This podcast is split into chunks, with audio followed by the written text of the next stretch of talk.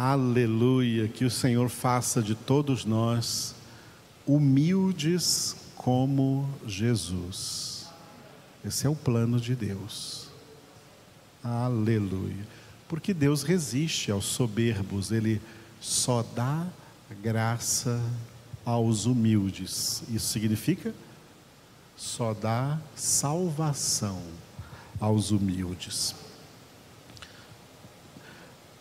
A terceira parte e última da nossa congregação nesse sábado, nós continuamos no livro dos Atos dos Apóstolos, capítulo 13, versículos 32 a 35, textos citados pelo apóstolo Paulo na sua primeira pregação oficial, na primeira viagem missionária quando ele estava então na cidade de Antioquia da Pisídia, em uma sinagoga judaica, e pregando para aqueles judeus acerca de Jesus, que aquele Jesus que eles pensavam que tinha sido falso, aquele Jesus que tinha sido morto em Jerusalém, anos atrás, anos antes disso, e Paulo diz: não, ele é o verdadeiro e é nele que se cumpriram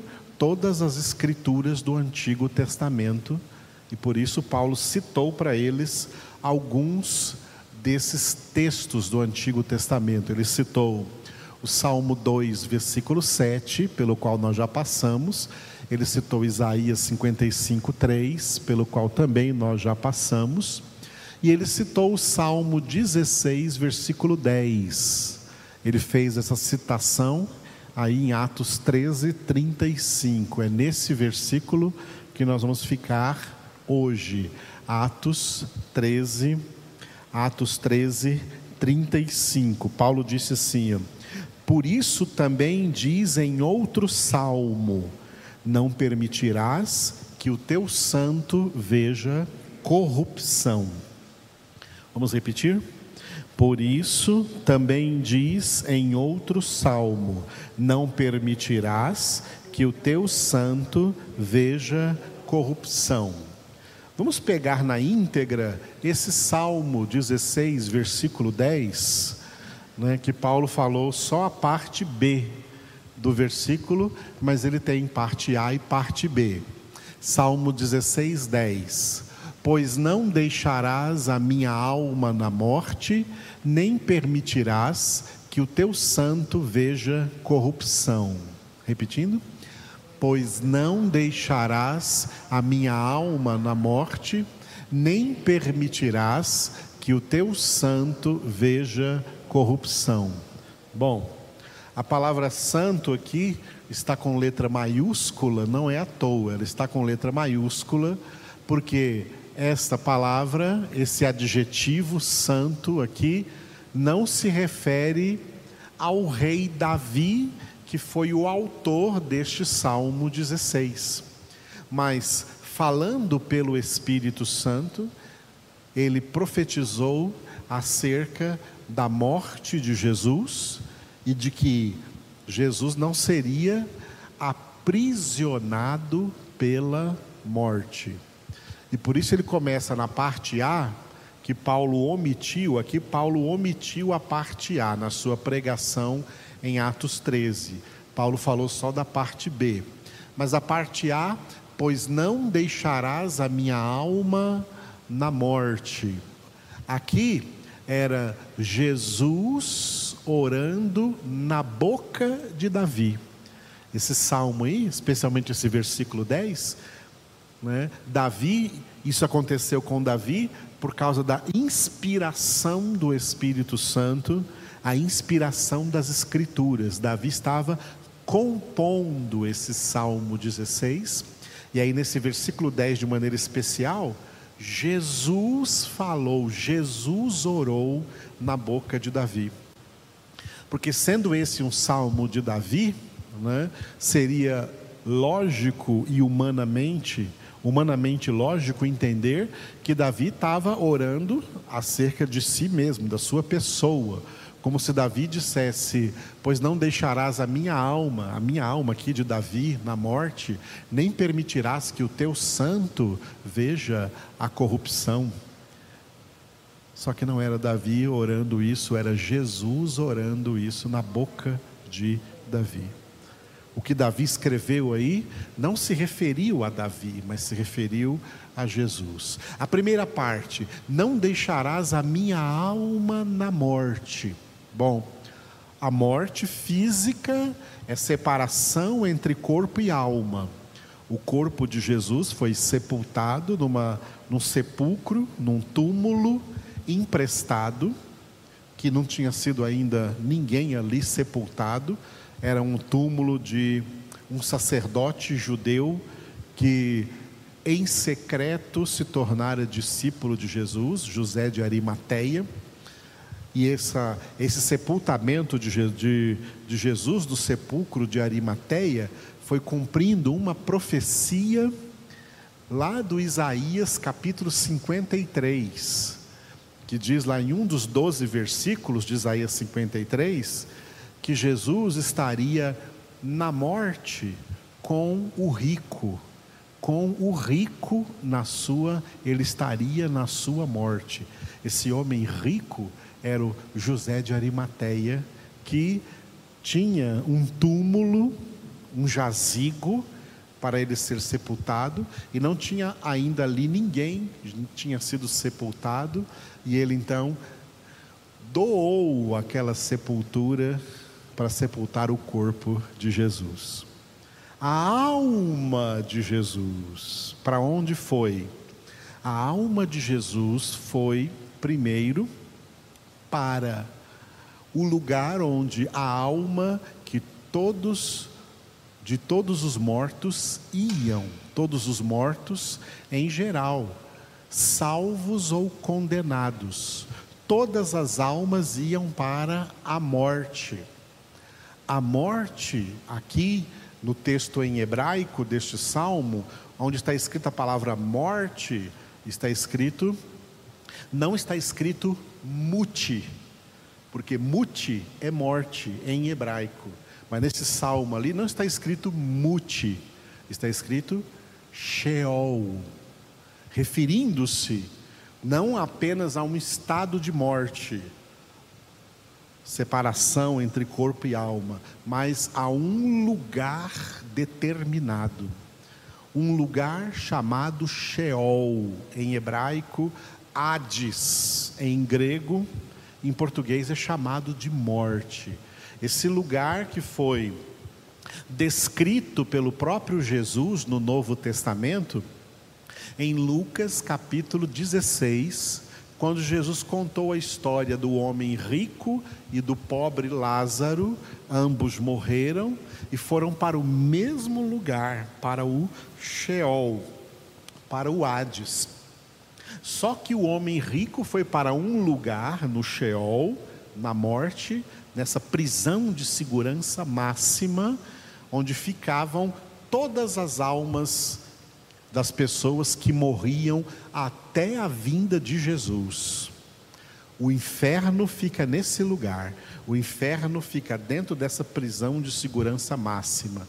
Em Lucas 16, o rico, que na terra tinha sido um homem religioso, tá? ele foi lançado no inferno.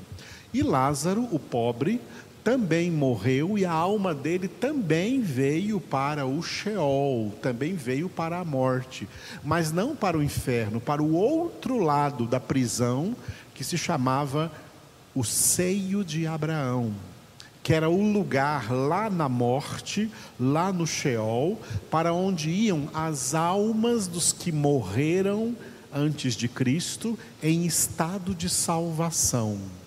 E entre esses dois lugares, entre o seio de Abraão e o inferno, havia, ainda há, esse lugar existe, um grande abismo. É o mesmo abismo, um abismo intransponível, não dá, esse abismo separa o inferno do seio de Abraão, não dá para quem está no inferno passar para o seio de Abraão, e não dá para quem está no seio de Abraão passar para o inferno, esse abismo não deixa. O mesmo abismo onde Satanás será aprisionado por mil anos durante o reino milenar de Cristo. Esse abismo fica aí, nessa prisão de segurança máxima. Ora, quando Jesus morreu, a alma de Jesus também entrou nessa prisão. Mas havia uma palavra de Jesus nos Salmos: a Deus, não deixarás a minha alma na morte, não deixarás a minha alma presa aí nessa prisão de segurança máxima. Por quê? Porque a morte é o salário do pecado. E Jesus morreu sem merecer esse salário, porque ele não pecou. E como ele não pecou, a morte, o Sheol, essa prisão de segurança máxima, não teve poder para prender a alma de Jesus. Visto que as almas de pessoas salvas, inclusive de Abraão, estavam ali no Sheol, mesmo que era num lugar sem sofrimento, o seio de Abraão, mas era dentro dessa prisão. E como a morte não pôde reter Jesus, não tinha legalidade, não tinha autoridade para manter Jesus ali, a alma de Jesus ali, Jesus usou essa sua ida até ali para libertar do Hades, libertar do Sheol todas as almas dos salvos que estavam no seio de Abraão. As almas que estavam no inferno continuam lá, e as que estavam no inferno por ocasião da morte de Jesus, viram Jesus chegar lá, mas eles não têm mais salvação, porque eles estão levando a sua própria condenação. Mas os salvos, Jesus chegou para eles e disse: Vocês não precisam mais ficar aqui, porque eu levei a condenação de vocês. E Jesus esvaziou aquele lugar chamado seio de Abraão e levou todas as almas, a alma de Abraão, Isaac, Jacó, de Jó e do próprio Davi. A alma de Davi também estava lá no Sheol quando Jesus foi lá. Ah? A alma de Davi foi deixada na morte. Desde que Davi morreu, a alma dele foi lá para essa prisão de segurança máxima e ele estava lá também no seio de Abraão.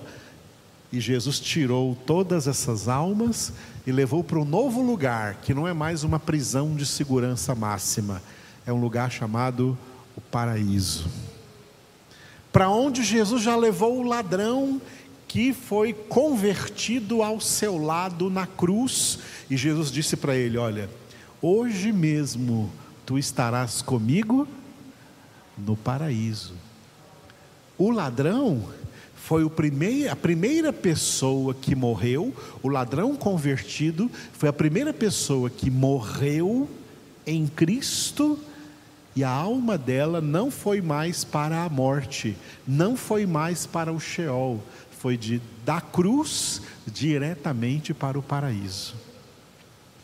E aí Jesus foi lá no Sheol e libertou as almas dos irmãos e das irmãs crentes da antiga aliança que morreram em estado de salvação. Os eleitos da antiga aliança estão agora todos no paraíso. O Sheol hoje existe, mas o seio de Abraão está vazio, não recebe mais nenhuma alma.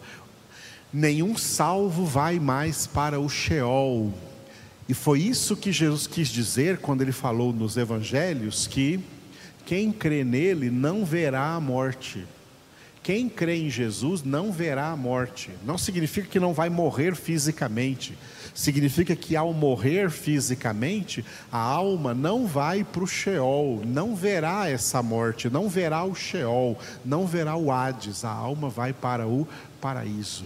Essa foi uma grande mudança que ocorreu a partir da primeira vinda de Jesus. Os condenados que morrem continuam indo para o Sheol, continuam indo para o inferno.